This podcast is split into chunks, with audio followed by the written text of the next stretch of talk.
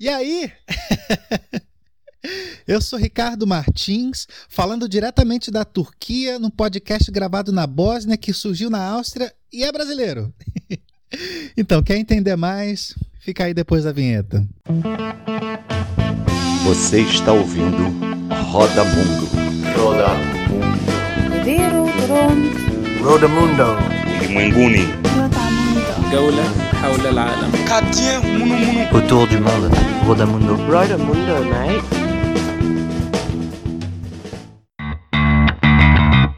E aí, povo? Olha, antes de mais nada, desculpa qualquer coisa, viu? Por que, que eu digo isso? Porque sempre que a gente indica um podcast, a gente sempre fala, olha, escuta a partir do quinto. Por quê? Porque no primeiro tá cheio de erro, a gente está decidindo o formato. Mas enfim, foi o melhor que eu consegui. Não necessariamente isso vai ser o suficiente, mas em minha defesa eu tenho a dizer que minha mãe gostou. Serve. Eu sou o viajante do projeto Roda Mundo, que é basicamente uma volta ao mundo com a Dulcineia, que é a minha bicicleta de bambu. A gente começou em abril de 2016 da África e agora eu tô no comecinho da Ásia e resolvi fazer esse podcast aqui para vocês. Uh, tem um canal do YouTube acontecendo do, do Roda Mundo, tem uma coluna mensal na revista Bicicleta, um canal no Instagram, um blog com artigos no Facebook. E por que não botar um podcast mais e além de tudo dar uma volta ao mundo, né? Esse podcast, ele é para falar não do Roda Mundo, mas é para falar de viagem e de viagem como um modo de vida mais do que para falar de estrada. Já tem muita gente que faz isso muito melhor do que eu. Então, eu quero falar sobre paixões de viagem, sobre como financiar, como a gente se sustenta na estrada e o que mais vocês sugerirem, a gente faz por aqui. Nesse primeiro programa, a gente vai falar um pouco só para dar uma apresentação do que, que é o projeto Roda Mundo. E para isso eu chamei o Térbio, que é um jornalista e grande amigo, para a gente poder explicar isso de uma forma descontraída, num, num, num bate-papo de mesa de bar mesmo. E o Térbio, como vocês vão ver, ele tem uma sensibilidade e um tato jornalístico muito grande. Então, eu acho que vale muito a pena. E depois disso, se vocês ainda tiverem com paciência, tem uma homenagem a um grande amigo e guarda o lenço e haja coração que é que é emocionante. E é isso, a partir dos próximos a gente vai falar de temas diferentes, não sobre o Rodamundo, talvez só um breve panorama sobre o que está rolando e depois a gente vai ter novos convidados para falar de novas coisas. Espero que vocês gostem, viu? Abraço!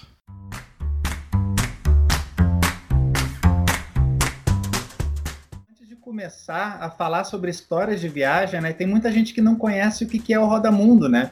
Então resolvi fazer uma coisa egocêntrica e o host chama o convidado e o convidado entrevista o host. Então, Sérgio, fale mais sobre mim. Não, sacanagem.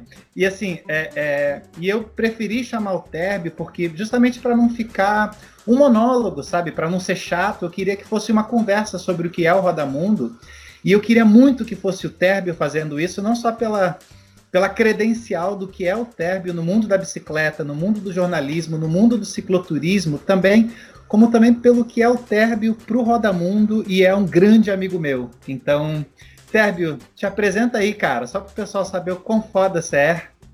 Criatura, é, aí você fala de mim desse jeito e eu fico achando assim, gente, onde é que ele leu isso, né? Bom, eu sou o Térbio Felipe, eu estou super contente de estar batendo papo com o Ricardo, depois de quase dois anos que a gente não, tá, não tem contato, é, por conta, inclusive, né, da, da Trip. É, eu sou um cicloturista apaixonado, já se vão aí quase 20 anos pedalando é, pelo nosso Brasil, América do Sul, enfim, mas eu acho que a, a minha real contribuição para a área é ter escrito em torno de 280 matérias sobre cicloturismo e cicloturistas, né? Ter sido editor da revista Bicicleta, na qual eu tenho o maior prazer de ter feito parte por sete anos. E agora a gente está tocando aí com o grande amigo Ivan Mendes do Lobby, a gente está tocando o ciclotour.com.br, que é uma plataforma de promoção das experiências do cicloturismo, escrita por cicloturista para cicloturista mesmo. E tem uma parada também que o Tebe acho que não vai falar, cara, que ele é como se fosse o nosso Dom Corleone do mundo do cicloturismo, assim, não tem como você andar para nenhum lado, falar com ninguém no mundo do cicloturismo que não conheça, não goste. Hum, é, do Térbio. Então, assim, eu tive que pedir a benção para o Térbio, né? Antes de começar. E, e, e foi importante esse momento, porque uh, foi para mim, pessoalmente, e para o Roda Mundo também, porque assim, foi a hora de apresentar os dados, o plano, de uma maneira muito pragmática, assim, o que, que eu estou pensando, e dizer assim, pô, e aí, Térbio? Tu acha que dá, cara? E aí, né, o padrinho deu a benção. e aí, depois, exatamente depois desse dia, o Roda Mundo passou a ser de um de um, de um sonho para um plano em execução. E estamos aí agora, né? Dois anos e meio depois, cara. Dois anos e meio, velho. Espetáculo. O bambu?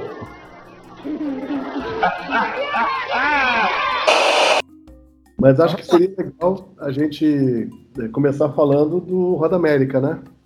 Nossa, sim. Porque, sem dúvida nenhuma, para quem vem te acompanhando já dentro da experiência do Roda Mundo, há um conjunto de páginas aí muito bem escritas que deram ali o livro que deu origem à série, né? Porque o Roda América foi justamente um, um, diário e um diálogo de bordo, né? Teu é, por entre os caminhos da América do Sul numa experiência única. Então acho que seria legal falar um pouquinho sobre isso.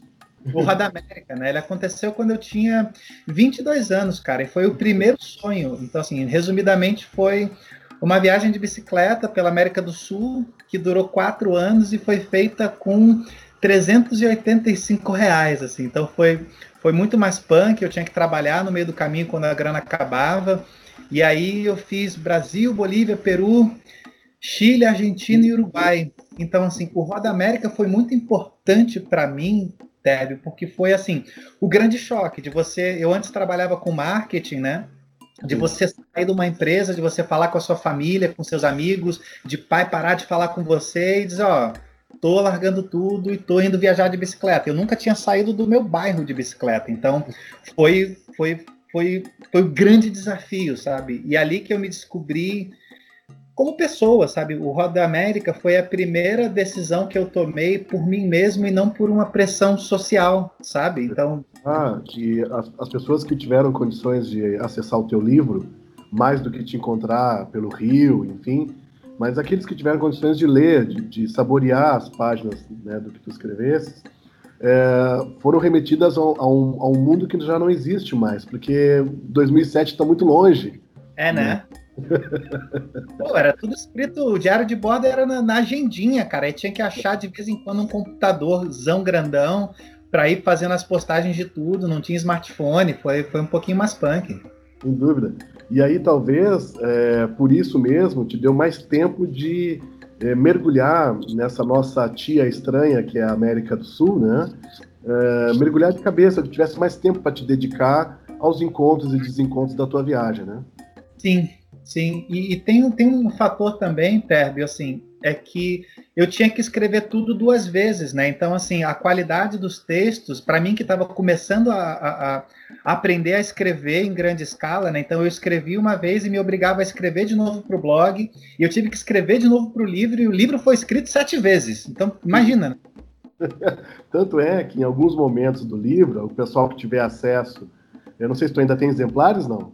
Não, então, eu tenho o exemplar, quem quiser vai estar tá, vai tá o e-mail na, na postagem, é só pedir que a gente manda. Tem pouco, mas ainda tem. E ainda quem bem. quiser e não tiver grana, avisa que eu mando grátis também. E se acabar o livro, eu mando digital. Aqui não tem essa não, cara. E ótimo. Até porque o pessoal vai perceber na escrita os vários momentos da tua emoção enquanto é, cicloviajante pela América do Sul aparecem justamente nesse teu diálogo contigo mesmo na escrita. Tá? E que foi a grande, a grande descoberta tua enquanto é, contador de histórias. Eu acho que é super bacana do pessoal ler isso. Eu não sabia que, que, que, poderia ser um contador de histórias, assim. Eu só meio que tava, para te falar a verdade, assim, o Roda América era um blog, né, Terbi? E eu, eu, comecei a escrever só porque minha mãe queria notícia e eu não tinha paciência de ficar escrevendo toda hora. E aí, assim, eu escrevi isso mais por causa da minha mãe, depois para a família, e comecei a mandar para alguns amigos, e os amigos foram gostando, e aí eu descobri que gostava de escrever sobre a viagem, mas assim, foi se construindo conforme a estrada foi avançando, sabe? E, e, também rolou uma coisa que, assim, eu antes era um clássico cara de escritório, né? E, e essa modificação do Ricardo marqueteiro para um Ricardo viajante já, despido de qualquer coisa ao redor, sabe? Porque Uhum. assim, você estando sozinho por muito tempo, você não tem quem te julgue. Você faz o que você quer, você pensa o que você quer e você começa a criar novas coisas, a destruir novas coisas na cabeça, né, cara? E essa, essa transição, hoje relendo o Roda América, assim, putz, cara, que gostoso, sabe?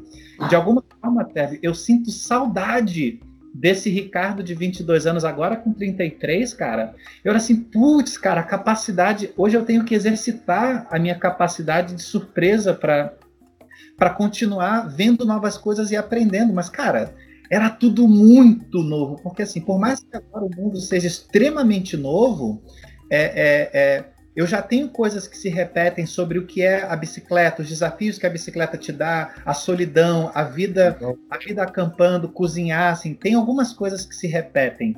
No América, amigo, eu não É, sabia trocar um pneu, cara. eu sei. Não, e, e uma outra coisa que foi basal, acho que foi um fundamento e o trampolim também ao mesmo tempo para você se jogar no Roda Mundo, é que é, todas as transformações pelas quais tu passasse, desde o dia que tu começou a pedalar é, até quando tu voltasses ao Rio, é, tu fosses percebendo as tais modificações, as tais transformações, e que muitas delas se deram justamente no campo da emoção, né? Os encontros e despedidas que tu tivesses em todos esses quatro anos rodando. E é, e é muito louco, cara, porque assim, eu me considero pragmático pra cacete, Tebe, assim, muito Uhum. pragmático, muito lógico. A minha cabeça funciona quase que no, quase que no Excel, cara, mas assim, a galera, quando lê o livro, pa- parece que existe um Ricardo emotivo que as pessoas conhecem e eu não, cara. Assim, o, o- e é muito assim, o cara do livro é muito mais legal que eu. Assim, eu lembro assim, puta, queria ser esse cara, sabe, assim, o... o- é, é, é, que exi- exige um pragmatismo para você conseguir é, é, filtrar e, e transpor a emoção para deixar de uma forma clara para os outros, sabe?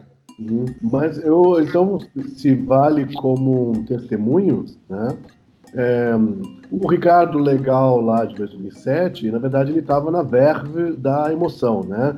E Sim. da tal singularidade, ou seja, eu estou vivendo uma história única.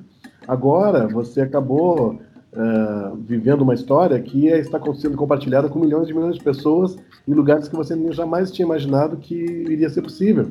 Como Nossa. agora, o lugar onde você está hoje. Você está em Sarajevo, meu compadre. Nossa, velho!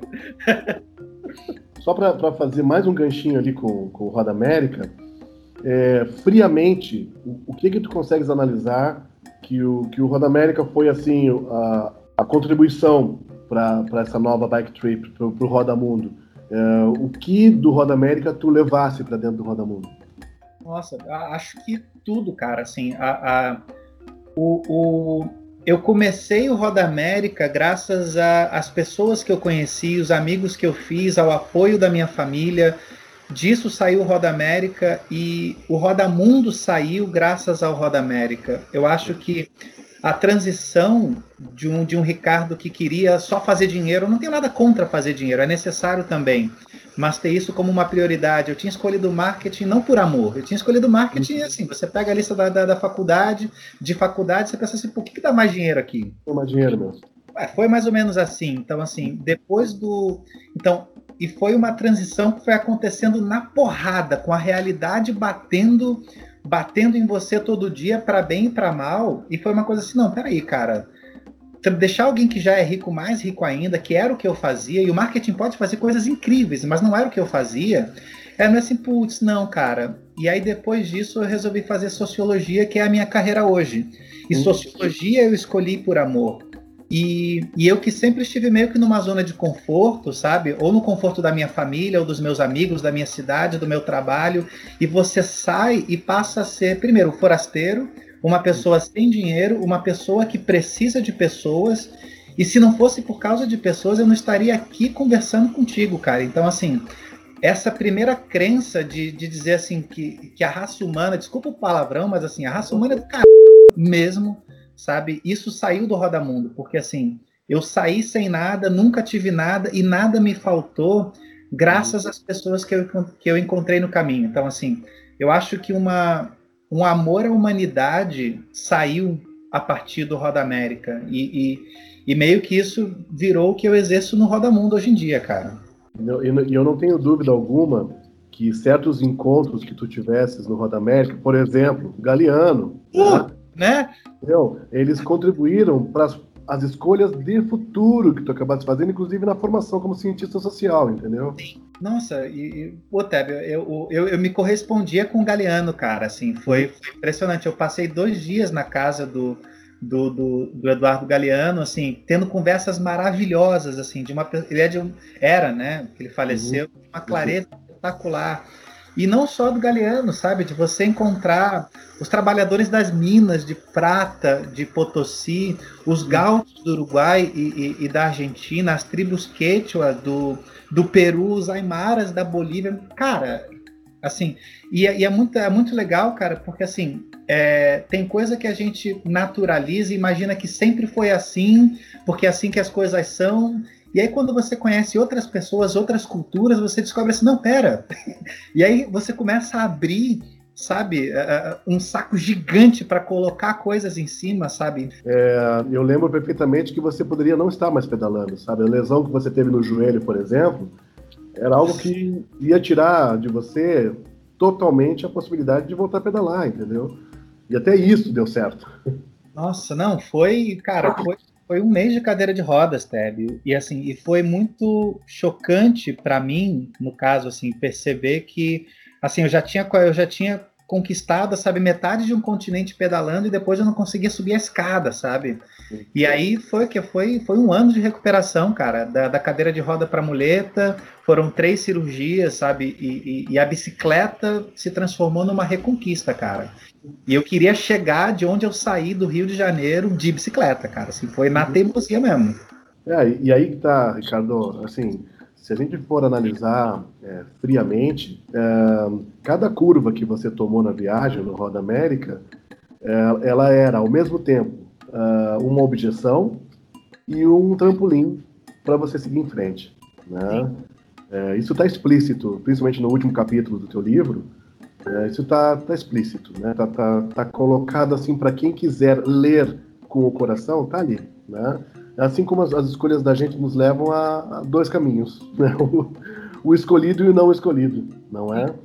E você tem uma companhia maravilhosa agora, uma, uma Dulce, fantástica, amada, idolatrada, salve, salve, sendo uma, uma personalidade internacional, que, dê, que também deu origem à série, porque o nosso grande irmão artista, Klaus Volkmann, né? Tem proliferado né, o seu conhecimento e tal, e tem outras bikes de bambu andando aí pela América do Sul e tudo mais, que, querendo ou não, tiveram lá né, um pouco da sua origem na, na Dulcinéia, sem dúvida alguma. Agora, eu não te contei, a, a, acho que a origem da Dulcinéia. Já te contei essa história, cara? Oh, não mesmo. E se não, era bom falar, ah, não, né? Que aí eu ia ter uma... Não, já contei, aí mudava de assunto, né? O... porque, porque rolou o seguinte, assim, para quem não sabe, assim, é, é bicicleta para mim é coisa muito séria. Bicicleta é amor, assim. Se, se amor é um negócio que você sente por bicicleta. Tudo que você sente, sabe, pela tua mãe, pai, esposa, namorado, amigo. Não, isso é só paixão. Se não é bicicleta, não é amor. E eu levo isso muito a sério. Então, a relação que, que eu tinha com a, Dulcine, com, a, com a Capitu era muito importante. Assim, era uma relação de amor de verdade. Assim. Minhas ex-namoradas não gostavam muito disso, mas estava lá. E, e, eu não quero contar o final do livro, né? Mas é, eu morro no final. Não. assim, a, a Capitu, a, pode contar, né? A Capitu ela foi roubada no fim da viagem. Já no Brasil, dois meses depois, no Rio de Janeiro, a Capitu foi roubada. Cara, eu entrei em colapso mesmo. E eu, eu cara, é papo de mudar status de Facebook para viúvo mesmo. Assim, eu realmente era viúvo sério, Teb, assim, e, e, de todo mundo. Cara, assim, sabe quando você já, depois de um ano, um amigo vai querer te apresentar uma, uma, uma esposa nova, uma, uma companheira nova, e, cara, uhum. eu conseguia ter outra bicicleta porque qualquer bicicleta me fazia lembrar Capitu, cara. E aí eu tinha, tinha ido estudar fora, trabalhar fora, e encontrava bicicletas maravilhosas, mas, assim, a memória da Capitu era muito forte para mim, cara. E depois de três anos, cara, eu voltei para o Rio de Janeiro, eu encontrei um senhor pedalando uma bicicleta reclinada de bambu, cara. E aí foi assim, putz, não me fazia lembrar a Capitu pela primeira vez, sabe? Tinha sido uma paixão pela coisa em si e não era mais a não Capitu, sabe? Aí eu parei esse senhor e perguntei assim, cara, de onde é que veio essa bicicleta? E aí ele me passou o, o e-mail do Klaus e aí eu escrevi pro Klaus. E aí eu descobri que o Klaus tinha lido o Roda América, cara. ele já conhecia, ele ficou super empolgado assim, cara, você deixa eu fazer a bicicleta para você? Assim, puta! E o Klaus hoje é um dos meus melhores amigos, né, cara? Generosidade em pessoa. Nossa, nossa. E, e, e aí eu expliquei pro Klaus, olha, cara, eu não sei o que, que vai acontecer com, com, essa bicicleta, mas assim, vamos fazer para caso um dia eu queira dar uma volta ao mundo, que seja resistente o suficiente, assim. E esse foi o projeto. Dois meses feito, assim, sob medida. Do cinema foi feito para mim, Tébio. Como isso não vai ser amor? É a própria prometida, né? Nossa! Não é um amor idealizado, não. Ele é um amor concreto mesmo. É real. E o bambu?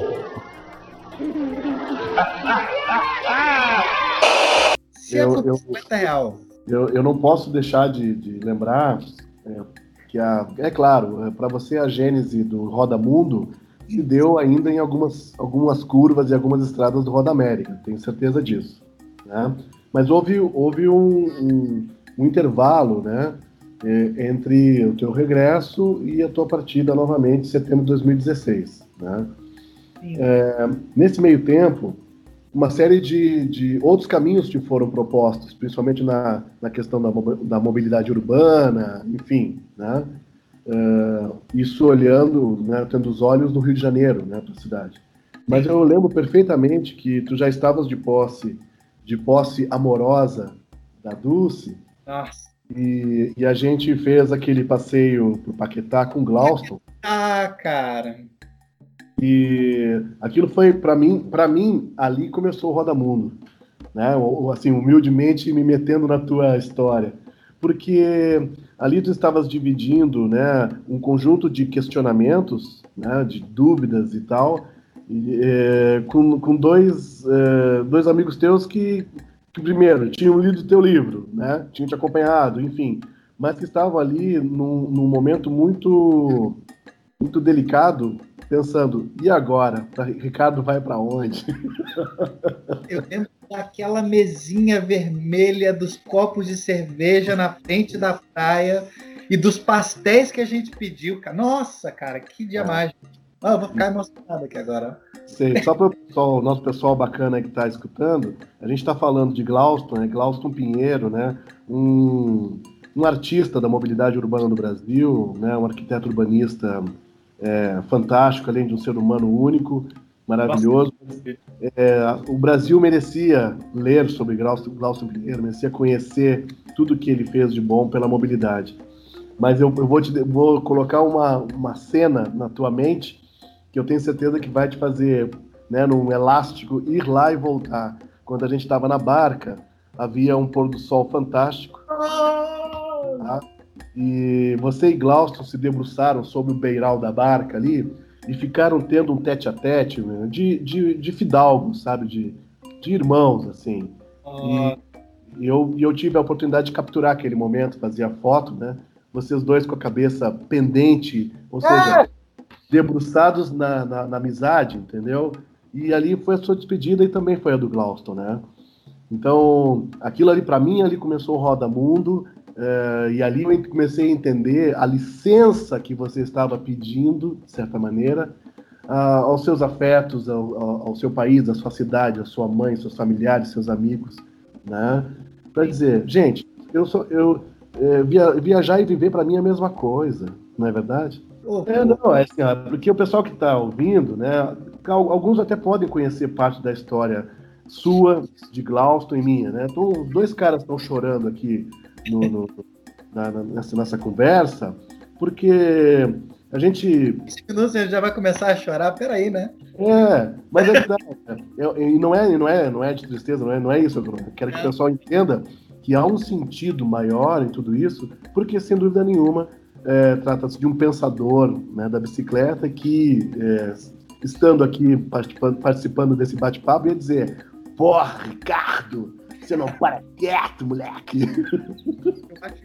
Num resumão do que é o Glauston pro Roda da Mundo, cara, assim, eu tinha uma pressão muito grande de saber o que, que era, de que a viagem fosse gigante, sabe? E, e o, o Glosson foi o cara que falou assim: não, cara, tua viagem não precisa ser grande, sabe? Tua prioridade não é ser grande, tua prioridade é viajar, cara. Viaja aí, faz do teu jeito, faz do jeito que você se sente bem e vai ser naturalmente grande. E se não for para ser grande, vai ser do tamanho que tem que ser e do tamanho que te faz feliz, sabe? Assim, isso, do momento que ele me disse isso, cara, assim, foi um peso nas costas saindo, sabe? Impressionante, cara. E assim, é um conselho de uma das pessoas mais sábias que eu conheci, e é um conselho de alguém que faleceu quatro dias depois de me dizer isso. Então, assim, outro conselho como esse eu não posso mais ter, eu podia tatuar essa porra, cara. Sim, é verdade. E eu lembro que logo depois que a gente saiu da, das barcas ali, eh, você, você seguiu o seu caminho e a gente voltou para Niterói, né? E aí, nas nossas várias discussões a respeito justamente desse projeto, né, de viajar sobre o mundo, de viajar o, o, o mundo em si, né? Eu disse a ele que, que as incertezas né, eram maiores que as probabilidades, mas que você tinha licença para isso. E eu lembro que ele olhou assim por cima com aquele olhar e ele, e, e. e o bambu? e aí, em setembro de 2016, você está em Cape Town e começa a pedalar na África. Nossa, parece já uma, uma outra vida pensar em pensar em África, cara, que louco, né? É, é louco talvez para algum, alguns, é, talvez como eu, né, mais, mais acomodados e tal, mas para você era a lógica perfeita. Sim, sim, sim. Não, cara, o, o, o... pedalar pelo berço de tudo, né? Cara, foi foi uma junção de fatores, Tepe, porque assim, primeiro eu queria uma coisa que fosse extremamente diferente da minha realidade, sabe? Que tinha uma coisa assim, por exemplo, ah, cara, a Penha, de onde eu sou, no Rio de Janeiro, era o meu mundo. Aí depois eu fui morar em Curitiba. Putz, é uhum. é Curitiba, sabe? E aí depois, sabe, eu comecei a pedalar pelo Brasil, assim, putz, Brasil. E aí Brasil passava a ser minha casa e depois passou a ser América do Sul, assim. E eu queria uma coisa que fosse muito diferente. E o mais diferente dentro do meu mundinho seria a África. E qualquer coisa que não fosse a África, eu ia ficar pensando assim, puta, eu podia estar na África agora, sabe? E também acho que foi um pouco de megalomania De pensar assim, puta, o que, que vai ser difícil de fazer? Vamos só para mostrar para os outros e para mim que dá, sabe? Que eu pensar assim, ah, cara, e, que seja difícil, quão difícil tem que ser, que depois vai ser daí para frente mais fácil. Foi meio que uma forma de eu começar o Rodamundo com o pé na porta, cara. Acho que mais para mim do que para os outros, sabe? É, que essa palavra, inclusive, né, de, da, da, da, da ideia de megalomania em cima da sua viagem, eu lembro que eu fui um dos que discutiu com você, claro, amorosamente e tal, mas eu discuti, mas Ricardo, você tem necessidade de começar na África? E você disse, cara, é, é a única lógica possível, entendeu? Não quero fazer o mais do mesmo, não quero fazer o que todo mundo já fez, né? E aí você seguiu essa tônica. Megalomania não por nada é uma doença. Claro que eu não sou clinicamente megalomaníaco, eu acho, cara, mas assim, é, é, é, é uma vontade de querer fazer o que é difícil, que todo mundo acha que é quase impossível, aí você chega e vai e faz. E aí eu descubro que dá. É um, é um, um comichão que dá. Chega a me dar, não sei, um, um comichão no peito, não sei te explicar, cara, mas era é. essa sensação que a África me dava, sabe? Ah, e sem falar que o desconhecido para você aqui na, na, América do Sul era um desconhecido é, convencional, entendeu? Sim. E você foi para algo absolutamente fora do convencional. Nossa, e eu acho que tem uma coisa, Terbi, assim, é, eu comecei a viagem em abril de 2016, cara. Agora são, bota aí dois anos e meio de estrada. Foi um ano e meio de África e um ano, de, um ano e meio de Europa agora. Isso depois de uma África, eu, eu, estando na parte oeste da Europa, a parte clássica, né? Tipo Inglaterra, França, Holanda, é claro que é legal, mas assim, e eu, eu jamais diria que esses lugares são, são os mesmos, mas assim, você tem as mesmas músicas, as músicas pop que todo mundo escuta, as mesmas comidas do supermercado, a mesma moda, sabe? Todo mundo vê os mesmos filmes, as mesmas séries. Então, assim, você tem uma globalização que pasteuriza muito as coisas. É claro que a, a identidade se mantém diferente, mas tem muita coisa que se mantém pasteurizada. A África é um porradão no peito sabe, tudo te surpreende. Você olha 360 graus, você não reconhece nada do que está ali. Então é tudo muito vivo, sabe? A, a, eu acho que, a, por mais que eu tenha um carinho muito grande, e eu jamais iria colocar num. Em, em, eu jamais iria sobrepor níveis, sabe, Teve? Mas o, o papel que a África teve para desnaturalizar coisas que para mim eram básicas e para mostrar um mundo do zero, nossa, Teve, é impagável, cara. Assim como vários, assim, milhares de pessoas que te seguiram, né, na, na tua trip sobre a África e tal, eu fiz questão de, de te acompanhar, porque eu sei que o Glaucio também faria, entendeu? E aí, é, notadamente, tu fosses revelando uma crueza, né? Mas a crueza que eu digo assim, do, do, do autêntico sobremaneira, entende? Algo que vai além de toda e qualquer expectativa, que surpreende por si só, né? A, a África não era um, lido, não era um livro lido para você, entende? Então isso começou a ficar muito evidente nas suas postagens, né? desde, desde o começo, desde Cape Town, entendeu? Eu acho que tem uma coisa também, Térvio, que pode ser muito cruel da maneira que as pessoas têm de retratar uma África, cara. Eu lembro que na Etiópia eu tinha conhecido um fotógrafo que tava, que tinha parado para falar comigo e falado assim, cara, é, eu tô querendo fazer umas coberturas da Etiópia, me indica uma tribo legal. Uhum. Cara, como assim, sabe? Você tem que se adaptar, porque assim, uh, nós somos de maneira geral, e eu também era, e, sou de alguma maneira, assim, ignorantes sobre a África, sabe? Primeiro que a gente considera a África como se fosse um país, sabe? Sim. Assim, e meio que a gente tem que se adaptar à ignorância do outro para poder ser popular. Se você uhum. vai ver um documentário, eles vão falar de pobreza, de pessoas negras, magras, passando fome, de selva, savana, sabe? Para conseguir mais, mais popularidade, mais credibilidade também. É claro que não necessariamente as pessoas vão vão uh, uh, intencionalmente fazer isso, mas acaba acontecendo. E você, como viajante, se você mostra o quão selvagem a África é, vai mostrar o quão foda você é ao superar isso. Mas, cara, se você tá lá numa savana fazendo um tour no seu jeep, Cara, em nenhum momento as pessoas falam que é um puta Jeep 4x4 com tudo, com guia altamente capacitado, certificado uhum. num hotel 4 5 estrelas, com todas as refeições incluídas, com, com guardas capacitadíssimos, num ambiente super controlado e único que não se encontra em outro lugar, sabe? E aí vira uma coisa, nossa, né? Ricardo tá na África, assim, amigo, não. Assim, eu, eu jamais tive que prender minha bicicleta, sabe? Excetuando a África do Sul, que tem uma desigualdade acentuada, sabe? Tirando a África do Sul, eu nunca tive que trancar minha bicicleta, uhum. sabe? Eu vi uma África pulsante, sabe? Com muita música, com cidades incríveis e urbanas. A África tem uma internet que dá de 10 a 0 numa internet europeia, sabe? Que, assim, no meio do deserto do Saara, o teu 3G está funcionando, barato, metade do preço do Brasil, o teu vídeo do YouTube não pausa, sabe? É, tem essas coisas que, que são legais de, de, de, falar sobre a África que vão além do clichê.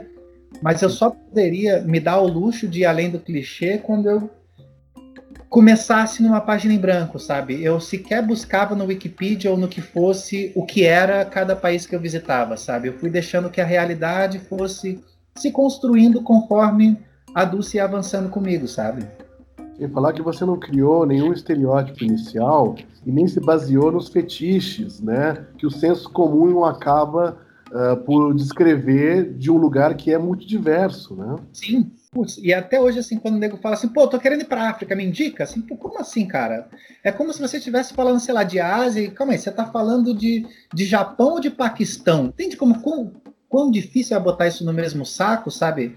Dá para você pensar assim, peraí, cara, África saariana, subsaariana, central, uhum. África do leste, África do oeste, mesmo assim ainda tem subdivisão, sabe? É, uma das coisas que me chamou a atenção, eu escrevi aquela matéria em 30 de janeiro de 2018, é, a matéria que eu escrevi sobre você cruzando a, América, a África toda, teve ah. lá no site da revista Bicicleta, teve em torno de 30 mil visualizações, né?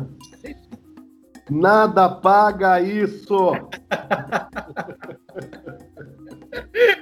Entendeu? legal, cara. O, quando, quando eu pedi demissão no primeiro, na, na época do Roda América, cara, eu trabalhava numa, no RH de uma empresa grande, né, numa empresa nacional, e aí minha chefe falou assim: olha, eu não vou nem te fazer uma proposta para você ficar, Porque não é nem que teu preço é caro, teu preço é impagável. não tinha proposta para fazer que fosse me tirar do que, eu, do que eu tava na cabeça, entende? Que nada paga o que tá acontecendo, cara. Não, sem falar que é, quando, quando as pessoas ouvem né, a expressão nada paga isso, que é uma expressão ricardiana, entendeu? É, isso aí já vem de longa data, entendeu? Nada paga isso. E com um sorriso dando duas voltas assim no rosto, né? Mas eu acho que é, que é interessante que isso não se refere exclusivamente a momentos uh, bons. É, nada paga isso, inclusive o perrengue, inclusive, cara, 50 graus, né, um calor infernal, nada paga isso, meu compadre. Então, é, é, essa sua, é, esse seu deslevo, essa sua colocação humilde em relação ao que você vai viver ainda no futuro, nada paga isso, compadre. E tem uma parada, Teve, eu acho que assim, cara, quando você ama genuinamente alguém, alguma coisa, sabe? Digamos assim, que eu, que eu amo genu, genuinamente uma mulher, eu não vou amar só a, a, inteligência dessa pessoa, eu vou amar a, a beleza, a, a, determinação, o que for, eu vou amar os defeitos, eu vou amar a teimosia, eu vou amar as manias, sabe? Amor, ele é para bem e para mal, sabe? Em toda a completude, com tudo o que acontece, eu acho que quando eu, quando eu dizia, por exemplo, do amor do meu pai, que é até um texto do Roda América, cara, era assim, cara, não, eu antes amava uma coisa idealizada do meu pai, e não, uhum. depois conhecendo e podendo olhar meu pai como adulto, de homem para homem, sabendo dos defeitos, não, cara, eu continuo amando meu pai pra cacete, sabendo disso. E a viagem para mim é isso, sabe? Tem uma parada até, porque assim, o, o... ninguém se convidou para fazer a África comigo, nenhum amigo assim, pô, vou pedalar, mas aí quando eu tava na Holanda, pô, que adoraria pedalar com você, sabe, para experimentar essa liberdade. Não, você quer experimentar a liberdade? Na Holanda. Não é isso, sabe? Assim, eu amo a viagem nos piores momentos que ela tem para me oferecer, cara. Eu amo das duas maneiras e desfruto de maneiras diferentes, ainda que seja para me dar um contraste para fazer os momentos bons melhores ainda. E, é, outro, outro, dia desse, só te cortando para te dar mais razão no que tu está dizendo, é, um companheiro nosso, né, companheirão mesmo, de, de, de cicloturismo e tal, é, achei interessante o comentário teu, teu a respeito é, dos vídeos, né? É, ele disse assim, cara, então, é, o Ricardo começa um vídeo rindo, para contar de uma tragédia. Ele termina o vídeo rindo, velho, e dizendo: tá bom, então acabou a água, dá risada. Cara. Entendeu? Nada paga isso, compadre. Eu acho que uh, eu posso dizer assim, sem sombra de dúvida, Tébio, assim, eu tô no momento mais feliz, mais pleno de toda a minha vida, cara. É claro que assim, eu não tô dizendo que eu tenho uma felicidade do Instagram, sabe? Que todo mundo tá ali feliz e sorrindo todo dia. Não, eu tenho os meus dias de rotina, eu tenho os meus dias entediantes, eu tenho dias difíceis, muito difíceis e muito extremos para todos os lados, mas eu acho que assim, cara, eu tô onde eu quero, fazendo o que eu quero, com quem eu quero, da maneira que eu quero. E isso sempre vai mudar. O que vai me fazer feliz sempre muda. Os lugares, as pessoas e a forma sempre muda. Uhum. Então, cara, já que eu tenho essa base muito bem estabelecida, amigo, o que você colocar ali Bora. vai funcionar, cara, vai funcionar. Não, mas é, uh, inclusive esse comentário, eu não vou só citar o nome do nosso amigo aqui, senão vai ficar meio, pô, cara tá forçando a barra, mas me chamou tanta atenção. Agora eu quero saber, pô. Não, não, depois eu te conto, depois eu te conto. Porque assim, é... cara, independentemente do que fosse o conteúdo do vídeo, cara, você tava rindo, você tava, sabe, você tava, meu, então, tô rindo aqui, cara, enfim.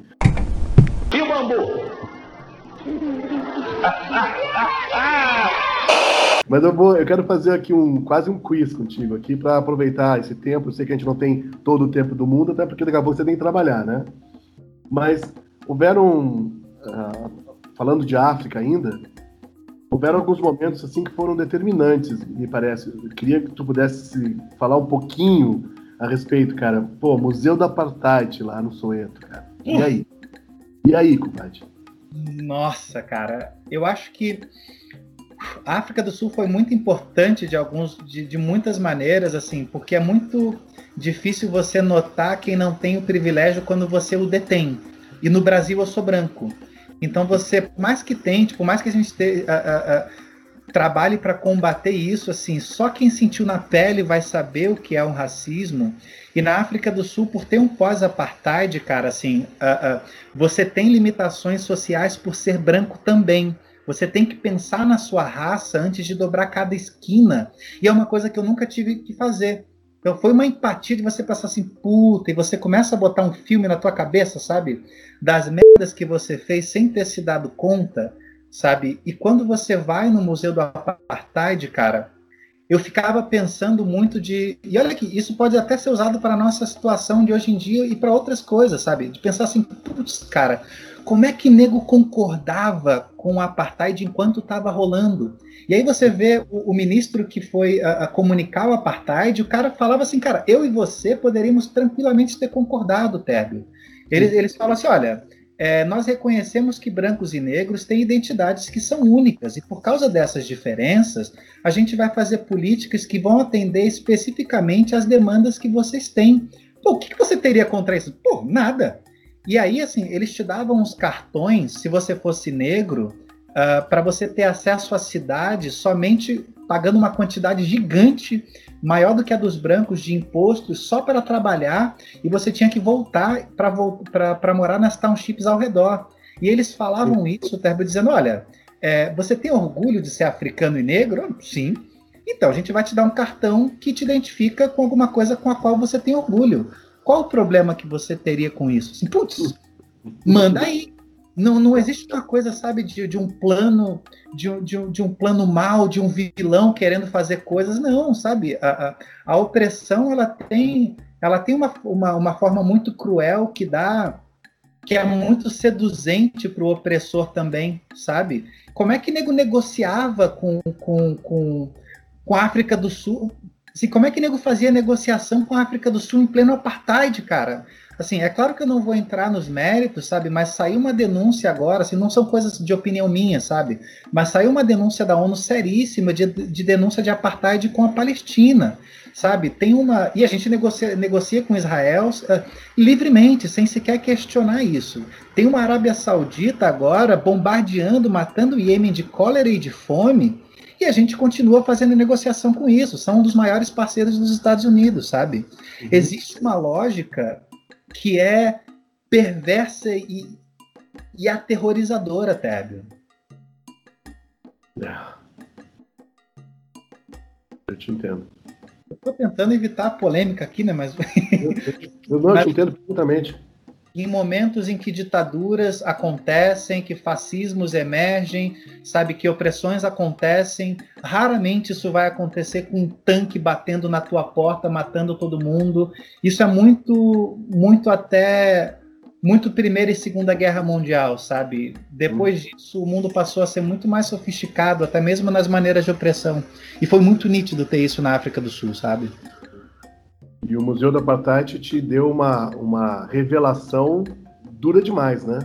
Porradão, cara. É um porradão. Primeiro que, assim, antes de você entrar, você já é confrontado com, com um espelho para que você entenda o que você é, para que você olhe para você para saber em que papel você estaria naquela situação. E, e, e, você tá lá com os teus amigos, sabe? E aí eles te dão um cartão de acordo com a sua raça e você entra em portões diferentes, cara. E você pensa, não, peraí, cara, eu tô com meu amigo aqui, sim. E os portões têm, são completamente diferentes, têm tratamento diferente, só para que você perceba como é aquilo. E é muito difícil pensar que isso aconteceu e, cara, e dá para entender a lógica por trás daquilo, sabe? É. Putz. Porradão, Téreo, porradão, cara. Ah, desculpa ter tocado nesse assunto, mas é porque no relato seu da África isso ficou muito patente, entendeu? Eu lembro do vídeo logo depois lá, você tava arrasado, literalmente arrasado. Nossa, é, e, e, era uma coisa assim, eu não tava esperando aquilo, eu fui meio assim, na página em branco, assim, vamos lá, vamos ver o que, que tem. Ah, né? Não, putz, eu fiquei, e, e, é um museu muito, você tem muita informação, muito vídeo, muito texto para ler, então era uma coisa assim, não, não dá mais, para, toma um café, sabe, é. toma uma cerveja, volta, faz de novo. Eu fiquei, nossa, de quatro a cinco horas lá, cara, assim. E não dava, não dava para, era muita coisa para absorver, cara. E existe uma, Sim, a, a, que saiu muito depois do Mandela, Terbio, que era isso, assim, não, cara, não é. A gente não quer ficar chorando miséria, mas a gente tem que mostrar o que aconteceu. E daqui para frente é amor, cara. E assim, o Museu do Apartheid, ele é um, museu, um museu muito duro, porque duro isso foi, mas ele é muito otimista, muito amoroso, sabe? E, é, a, a, e tem muito forte essa coisa de, não, peraí, não vamos guardar rancor, porque rancor não vai ser bom para ninguém. Aconteceu, é bom que todo mundo saiba para não repetir, mas ó, vamos fazer melhor, sabe? E termina muito com essa mensagem, sabe? É impressionante, cara. Impressionante. Meu velho, é, dando uma, uma aliviada no, no tema. Ai, ai, ai. Cara, mas eu não vou aliviar muito a tua barra, não, porque temperaturas que você pegou no Quênia eram o bicho. Eu não posso dizer que a África me colocou em nenhum momento em risco de vida, sabe? Porque quando eu, eu boto até nesses momentos os vídeos em que eu tô sorrindo, é uma coisa que eu penso assim, ah, cara, na pior das hipóteses, assim, cara, tem água, tem comida, assim, é extremamente desconfortável, mas, putz, cara, que legal que é isso, sabe? Então, uhum. o, o Quênia tem o deserto de Turkana, que é um dos mais duros do mundo, cara. E nem estrada tem, tem uma areia de praia que você tem que ficar empurrando a bicicleta pesada, cara. E era papo de eu, de eu ficar, tipo, cara, 7, 8 horas para conseguir avançar 10, 15 quilômetros. Foi muito, muito, muito duro sabe? E a fronteira do Quênia com a Etiópia, ela nessa fronteira você tem guerras tribais. Não é, não é uma coisa que vai me deixar em risco, porque basicamente você tem você tem os Maasai, você tem algumas tribos, né, que, que são de pastores que tem que dar água para o gado e para eles, e a água é escassa, eles começam a invadir, a, a invadir o território e pegar água, a água um do outro, e ali nego se mata. Só que assim, é um ambiente muito tenso, porque você vê assim, um cara de tribo com uma, Kalash, com uma Kalashnikov na mão, mas assim, eu não sou o alvo deles. Eles assim, sempre me trataram muito bem, com, com uma amabilidade muito grande de compartilhar a coisa comigo. Eles que, que guerreiam por água, davam água para mim. Água nunca me faltou. Eu acho que a água só me faltou em países onde a água abundava, sabe? Em, em, lugares de pobreza e de necessidade extrema, foi justamente quando eu tive mais e mais, sabe? E mesmo nessas épocas, isso foi muito muito importante para descobrir, sabe? E, e, e, é uma coisa também, cara, é, é quando eu pego a fronteira da Ken, do Quênia com a Etiópia, cara, assim, você tem uma região que deve bater, o, o Térbio, 5% do território da, da Etiópia, em que você tem uma guerra civil rolando, sim, é, uhum. essa guerra tribal rolando, é, é, extremamente seco, você tem as tribos mais antigas lá, você não tem estrada, é difícil de conseguir comida, é verdade, mas, cara, isso dá 5, 10% do território. A Etiópia que eu conheci, cara, ela é montanhosa, 20 a 25 graus todo ano, temperatura delícia, absolutamente verde, toda cheia de montanhas, sabe? É, é, até mesmo o Quênia, Teb, putz, o, o Quênia tem a costa de Mombasa, que parece uhum. Zanzibar, sabe? Porque é muito próximo de umas águas de um verde claro, um paraíso uhum. de, de, mel, sabe? E, e, e, a zona do Hakuna Matata, né? O, o, é um idioma do Swahili, vem dessa região, vem de Quênia, Tanzânia, sabe? É... Uhum. Assim, me deu. A África me deu muito, muitos extremos, sabe? Para melhor e para pior, mas em nenhum momento eu me senti em risco, sabe? Mesmo nesses momentos difíceis. Mas, cara, batia 50 graus. Uhum. Sudão eu... bateu. Sou meio idiota também. Sudão bateu 55 graus, sabe? Tem uma é. foto do termômetro derretendo, cara. Que o termômetro só ia até 50. Não, sem falar que tinha outra coisa no Sudão que te chamou mais atenção do que o calor de 55 graus. Era o calor humano. As pessoas, as pessoas, cara, nossa. E tem, e tem uma coisa também, cara, é outra é, que o, o, o Sudão ele é um país é um país muçulmano assim.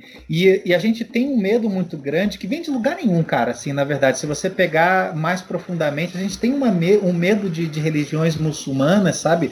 Que são terroristas assim. Cara foi a primeira vez que eu passei e eu mesmo sendo ateu cara ó, foi a uhum. primeira vez que e mais do que ateu até o talo sabe assim Sim. Foi a primeira vez que eu passei a não ser contra a religião, Térvio. Isso aconteceu graças ao Sudão. De foi uhum. de cara, a religião ela é uma ferramenta, sabe? E as pessoas elas usam a religião para fazer o que elas já queriam fazer. as melhores e as piores coisas também. Então, ao mesmo tempo que você tem uma ditadura islâmica, e o Sudão é sim uma ditadura, com denúncias internacionais de ditadura, e o, o Islã é usado para justificar isso, você tem uma das, uma, um dos países conhecidos assim como o mais hospitaleiro do mundo, pelo menos um dos mais, e essa hospitalidade ela é justificada através do Islã também. Também. Porque, também. Porque assim, uhum. assim, tem, você tem os pilares básicos da, da religião e um deles é a caridade. E como Tomé foi um peregrino, Jesus também, eu era reconhecido como um peregrino. As pessoas, para elas podiam pedir dinheiro emprestado que não tinham para comprar comida para mim. Me paravam na rua, Tébio, para para me oferecer coisa. Eu nunca tive que encostar na minha barraca para encontrar um lugar para dormir. Sabe? É de uma hospitalidade. E olha que eu já sou brasileiro, a gente já tem isso muito forte, sabe? Mesmo para mim acostumado com isso, é uma porrada de uma hospitalidade que te dá vontade de chorar, cara. A melhor coisa que o Sudão tem, e olha que o país é fascinante, mas assim, de longe, é, é, é, o sudanês, cara. Vale cruzar um mundo para conhecer um sudanês, Terno. É, além das outras coisas que aconteceram, a carta do egípcio para a espanhola, que tu escreveu uma carta de amor ajudando o egípcio lá, né? Tu ah, é, Não foi verdade? Foi, foi, foi rolou. Você é ajudou lá o homem. Tinha um cara que estava apaixonado por uma brasileira, uma paixão de internet, e nenhum falava o idioma do outro. E aí ele ele me escreveu em inglês, aí eu, aí eu escrevi a declaração para ele lá. Nem sei no que, que deu, cara, mas ele tava. E era já um cara com seus 50 anos, com um amigo dele. Eles pareciam adolescentes, sabe? Escrevendo cartinha de amor, sabe? Olha aqui. E logo depois, poxa, o Nilo, Nilo Azul, a Swan, deve ser uma loucura, né, velho? Uh, cara, eu tenho, eu tenho uma paixão agora. Eu já mandei quatro pessoas pro Egito, só para você ter uma ideia, só de, só de tanta, de tanta propaganda que eu faço, assim, cara. O, Primeiro porque assim, a imagem que, que a gente tem do, do Saara, que é verdade, é do Saara seco, marrom, mas assim, chamam o Egito de dádiva do Nilo não por nada, que você tem o Nilo cruzando e aonde o Nilo passa, cara, faz um cinturão verde, que assim, você tem 100 metros para a esquerda, para a direita, é tudo verde, tudo fértil, e depois é só areia, cara. E, e, o Egito se constrói a partir disso. E, cara, o Nilo nasce em Uganda e na Etiópia, não precisa chover lá. Pode ser o ano inteiro que o Nilo vai ser fértil. Eles não precisam ficar se preocupando com a chuva, sabe? E, cara, e, e se a gente pensa que Europa é tipo velho continente, amigo, a Europa tem 3, 4 mil anos, vai. Amigo, no, no Egito você vê parede que tem 7, 8, 10, sabe? Cara, a Europa vira um adolescente, sabe? Quando você, quando você vem, quando você vai para essa região do Oriente Médio, do Egito, de Israel, Jordânia, enfim, cara, é outro nível sabe? E o país é extremamente barato, com, com uma qualidade. Não é barato que você vai ter um serviço pobre. Você tem um serviço, cara, que não perde por um serviço que eu tive em Viena, em Paris, em Londres, sabe?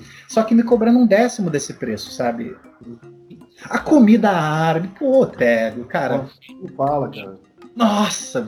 Ah. E eu, no final da, da, da, da, travessia da África, porque o Egito foi o último país, né, cara? É, é, eu tinha perdido 12 quilos, cara o, o Saara, as montanhas da Etiópia e o calor, porque eu fiz o Saara no verão, cara, foi coisa de maluco, dava 55 às vezes 60. O corpo, ele, assim, o corpo foi para as cucuias, mas assim, eu ainda estava muito saudável. Eu estava saudável, mas perdendo muito peso. Então, cara, no final disso, encontrar um Egito, aquela pesada, em grande quantidade barata, foi a Disney, cara. Foi a Disneylândia. Maravilha. Pô, nossa. E tu acabaste sendo recebido pelo nosso embaixador lá em Cairo, não foi? Pô, né? Pô, nada pagar isso, hein? Pô, orgulho de mamãe. E o mais engraçado, porque imagina, cara, eu tava na estrada, eu tava assim, não é que eu tinha, tinha ido numa casa para tomar banho, eu não, não tenho uma casa. Então, assim, eu encontrei com o embaixador, com o ministro dele que tava, que tava no dia, sabe? A gente fez uma reunião, tomando, tomando café, sabe? Comendo hum. coisa chique, assim. E, cara, com um tênis que tinha, sem sacanagem, não tô exagerando, tinha um palmo de buraco no tênis, assim, roupa rasgada, todo suado, assim, e de igual para igual, estamos aí. e foi uma coisa muito legal que, que começou a sair a partir da viagem também, cara. Assim, eu eu jamais, ou jamais, né? Assim, eu pelo menos muito raramente eu me coloco acima de outra pessoa, sabe? Como as, raramente eu vou me colocar abaixo também. Abaixo. Cara, é o trabalho dele. e na minha cabeça, assim, não, é o teu trabalho e assim. Não, e pera, a gente tá fazendo essa reunião por causa do que eu fiz, pô. Pera, eu acabei de cruzar a África. Pera, senhor Ricardo pra você, né? Tipo. né? Não, e foi uma conversa muito legal, mas se você pegar as fotos, tô eu, tipo, na maior pose de perna cruzada, todo rasgado, suado, magricelo, barba por fazer, um buracaço no tênis. Mas sim, ó, fui recepcionado pelo embaixador, ó. É isso aí. Desculpa aí, nada, nada paga isso, né? Pô, foi, foi, foi um jeito legal de encerrar, né, cara, a África. E o bambu? Então eu posso fazer um quiz contigo pra gente fazer um resumo da África, pode ser? Bora! Eu vou falar uma palavrinha, né, uma palavra, e tu vai, por favor, me dar o sentido que essa palavra tem pra ti. Não precisa descrever, mas, sei lá, de repente é um lugar, é um sentimento, é, enfim, pode ser? Tá. É, são, é, é, eu coloquei aqui, África em 10 palavras, tá? Pode ser? Vamos lá. A primeira, a primeira é a que, que vem à cabeça, né? De todo mundo. Sede, Saara. miséria, Inglaterra. sonho, Viagem. cansaço, Processo. dor, Necessária. bondade, Humana. justiça, Maioria. Amizade. Vital. E a última palavrinha é humanidade.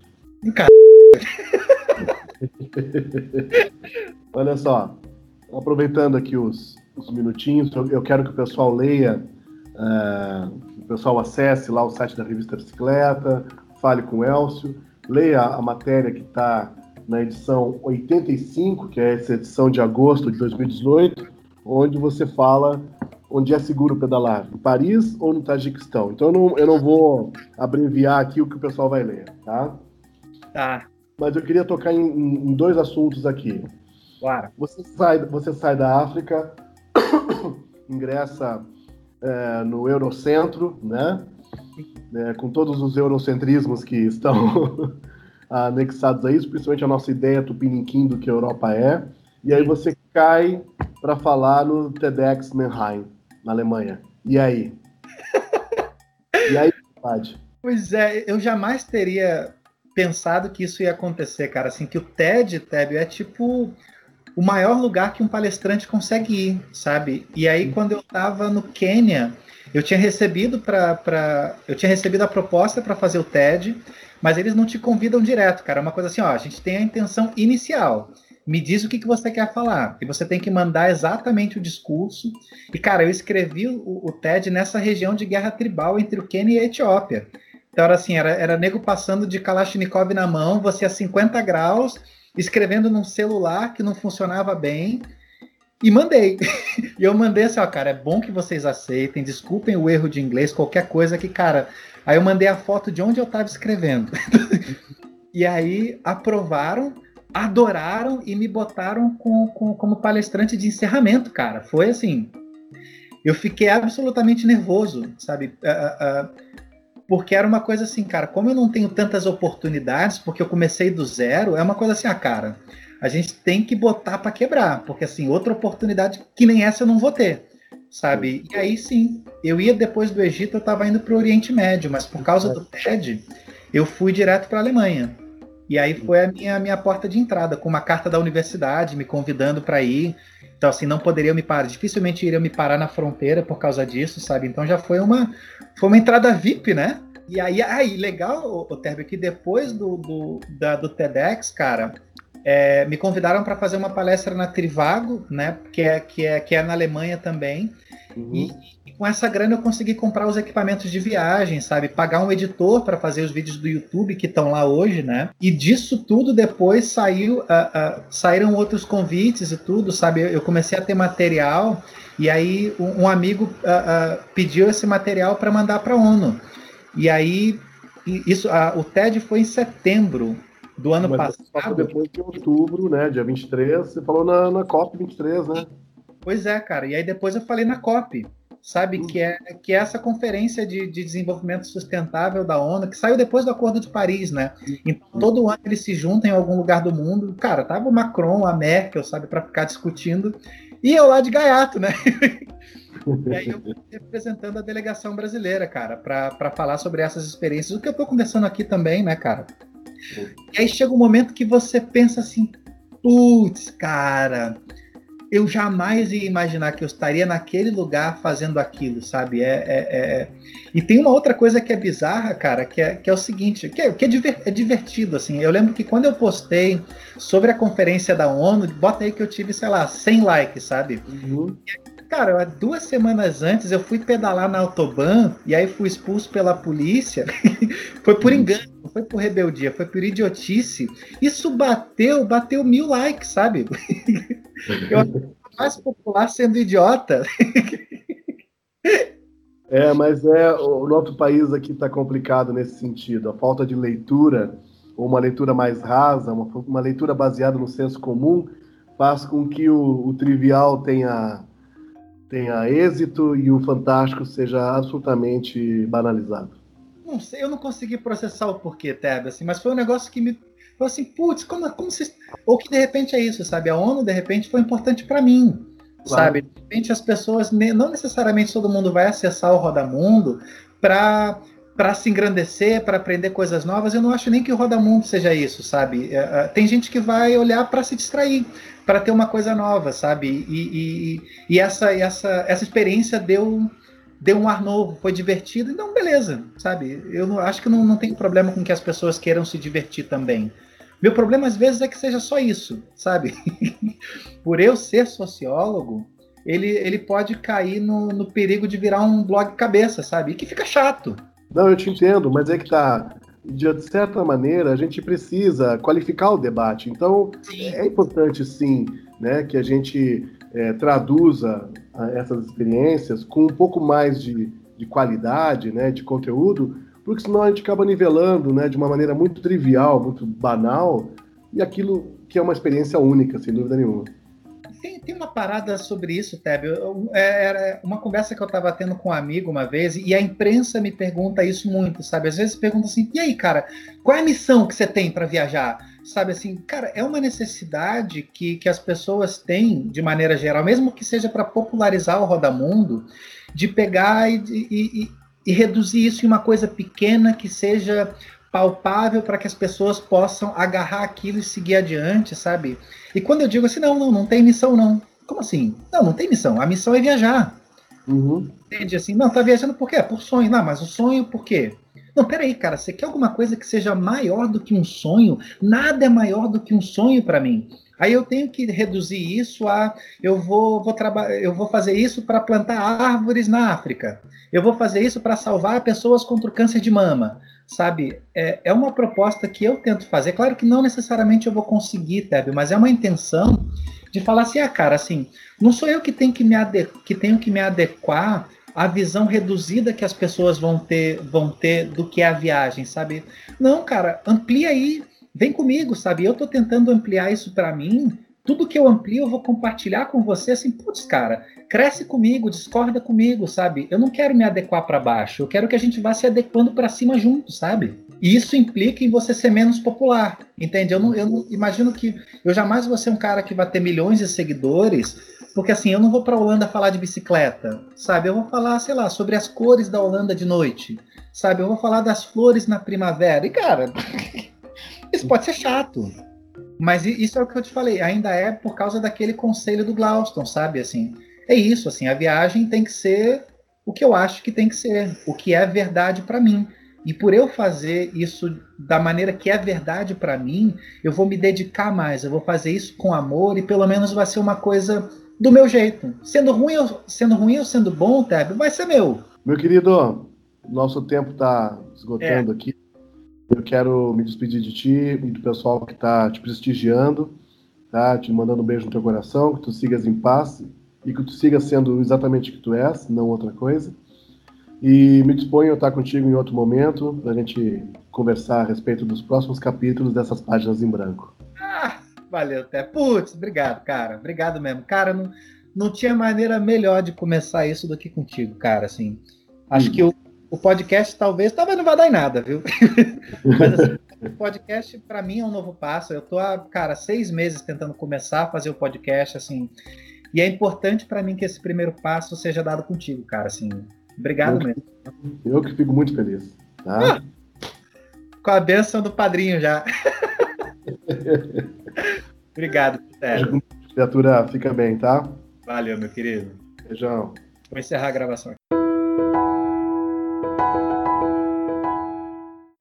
Eu queria um pouco falar sobre uma das perguntas que eu recebo bastante, que é sobre como eu administro a pressão de uma volta ao mundo, que isso pode ser por si só uma coisa muito grande, porque o projeto pode ser muito grande e o mundo é grande pra cacete.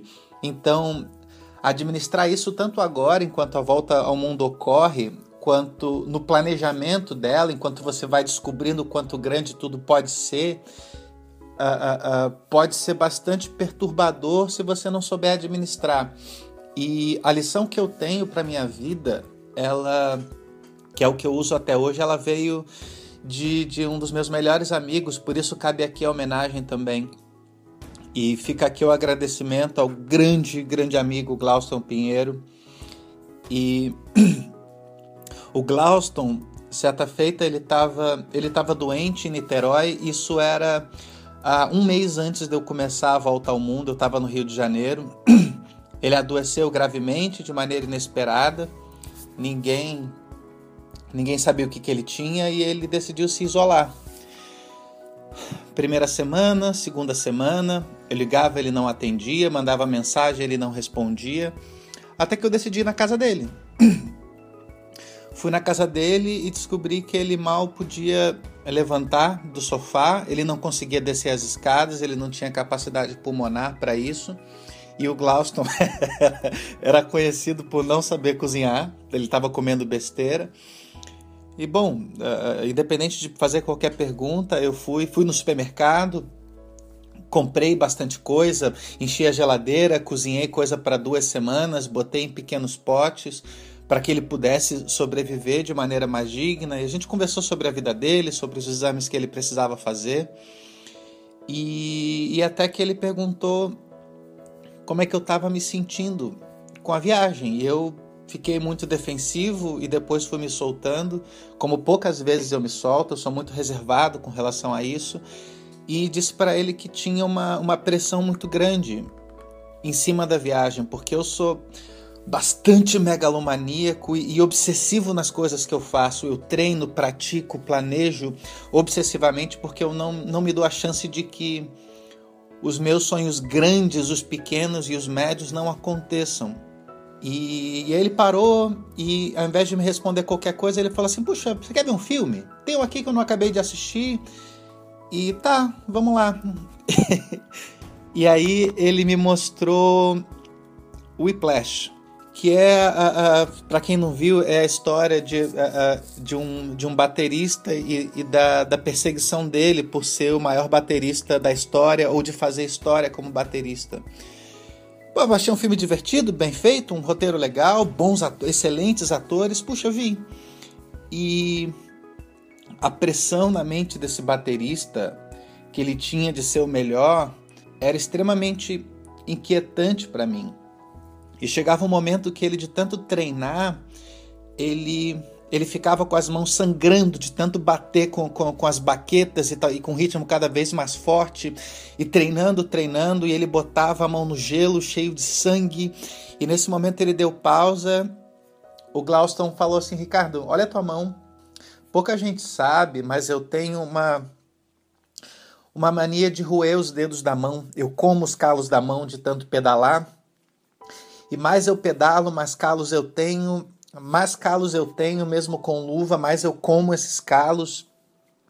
E, e como a minha mente tende a ser muito fria, eu neutralizo toda a pressão para seguir em todo um plano, mas a minha ansiedade ela é descontada nessa parte da mão. Então, o único sintoma que eu tenho, e poucos sabem, de quando a ansiedade passa do limite, é que eu como demais os dedos da mão.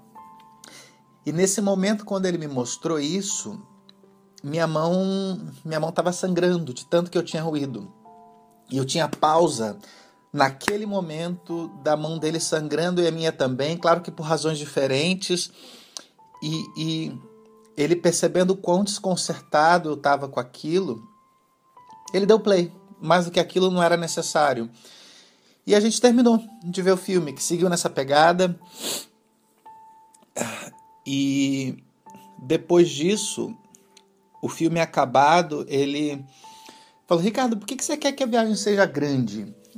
E aí eu respondi: puxa, e o, o Glauston ele tinha esse ar muito muito sábio, sabe? É, é, muito muito carinhoso, muito sábio, muito próximo, muito amigo. E, e, e eu respondi já sem defesa nenhuma, sabe? Você olha, Glauston, porque eu sei do que eu posso, eu sei do que o mundo pode oferecer, ou eu não saber o que o mundo pode oferecer, e tem tanta coisa que eu não sei, faz exatamente que o mundo possa ser tão grande. Eu sei das minhas capacidades, eu sei do que eu já fiz, e eu acho que isso pode ser grande. E eu não quero ter nada menos do que eu do que eu acho capaz de fazer, eu quero chegar ao meu máximo. E ele falou, Ricardo, mas você não, a sua, sua prioridade não é ser grande. Sua prioridade é viajar. Sabe? Nossa, viaja. Viaja do jeito que você quer, da maneira que te faz feliz, com a sua verdade, com o que você acredita e, e, e a viagem vai ser grande naturalmente. A, prioridade não é, não é ser grande. A prioridade de uma viagem é viajar. E se com tudo isso a viagem não, não se tornar grande, quer dizer que não era para ser grande. Ela vai ser média, ela vai ser pequena, ela vai ser monumental, mas vai ser uma viagem sua. E vai te fazer feliz, e vai te, vai te mudar. E o objetivo é esse: você está viajando para isso. Ser grande é ego. Está em você, não está na viagem por si só. Deixa que a viagem faça o que ela tem que fazer. E aí, nesse momento, ele falou assim: puxa, ó, mostra a mão. Tá vendo? Você nem começou e já tá e já tá tão difícil. Então, Pega leve, relaxa. Aproveita, vai ser feliz. E a viagem é para isso. E naquele momento eu, eu, eu comecei a chorar muito, nossa. E eu e eu normalmente sou conhecido por ser bastante pragmático e até frio, principalmente quando as situações extremas acontecem, mas a minha mente ela se educou muito para isso, para eu conseguir passar por muitas coisas e seguir em frente mesmo assim. E, e, e por isso a minha voz falha até um pouco, né? É, é uma das poucas coisas que me tiram do centro. E naquele momento eu chorei, chorei, chorei, chorei muito. E aí o Glaucio me deu um abraço e, e, e a gente se despediu.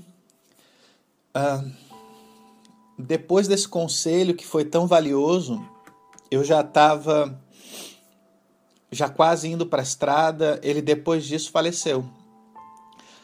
A pessoa que me deu esse conselho, que é o que eu uso para toda viagem, morreu uma semana depois de me dizer isso. Ele adoeceu da doença que ele tinha e ninguém sabe direito qual é, qual era. E Isso aconteceu quando eu estava na última semana, antes do, na, na, no último dia, nas últimas horas antes do crowdfunding. Uh, ele era muito concorrido nas visitas do hospital, eu tive que esperar alguns dias por causa da família e tudo. A minha visita era na manhã seguinte e eu estava de madrugada trabalhando e eu descobri, me contaram do falecimento dele e eu não podia parar, porque era a, a, a, o último dia do crowdfunding Minto, isso foi uh, às 11 da noite, porque o crowdfunding fechava meia-noite e é a hora em que você tem que arrecadar mais, que são umas campanhas de tudo ou nada. E eu não parei. Eu não parei porque não era não era isso que ele esperava de mim, não seria respeitoso com ele ou comigo. E segui concentrado na viagem. E meia-noite a campanha acabou, eu desabei de chorar. E, e e escrevi um texto sobre, sobre a grandiosidade desse cara, então vale, vale a homenagem. E uma das poucas coisas que ele me dizia sempre era, em tom de brincadeira, ele sempre foi muito brincalhão. Ele falava assim: é, é, Ricardo, quando você for no Jô Soares, quando você fizer uma entrevista, a primeira coisa que você fizer, pergunta no meio do nada: e aí, você conhece o Glauston Pinheiro? Claro que não vão conhecer. E aí, aí você responde, olha, em tom misterioso, assim: olha, pois deveria. E aí muda de assunto, cara de maluco. E era, e era uma das poucas promessas, a única promessa que eu tinha para ele. Então, de alguma maneira, nessa primeira parte vale vale vale a menção. E aí, vocês conhecem o Glauston Pinheiro? Deveriam, viu? É, é o nosso cara conhecido entre a gente como Vossa Negritude, apelido concedido pelo grande amigo Térbio. E fica aí a memória. Obrigado. Acho que eu nunca compartilhei isso publicamente, então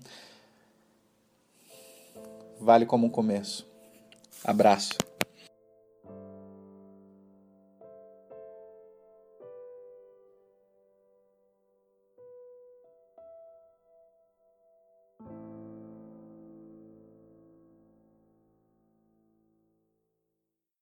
Rodamundo, Rodamundo, Rodamundo.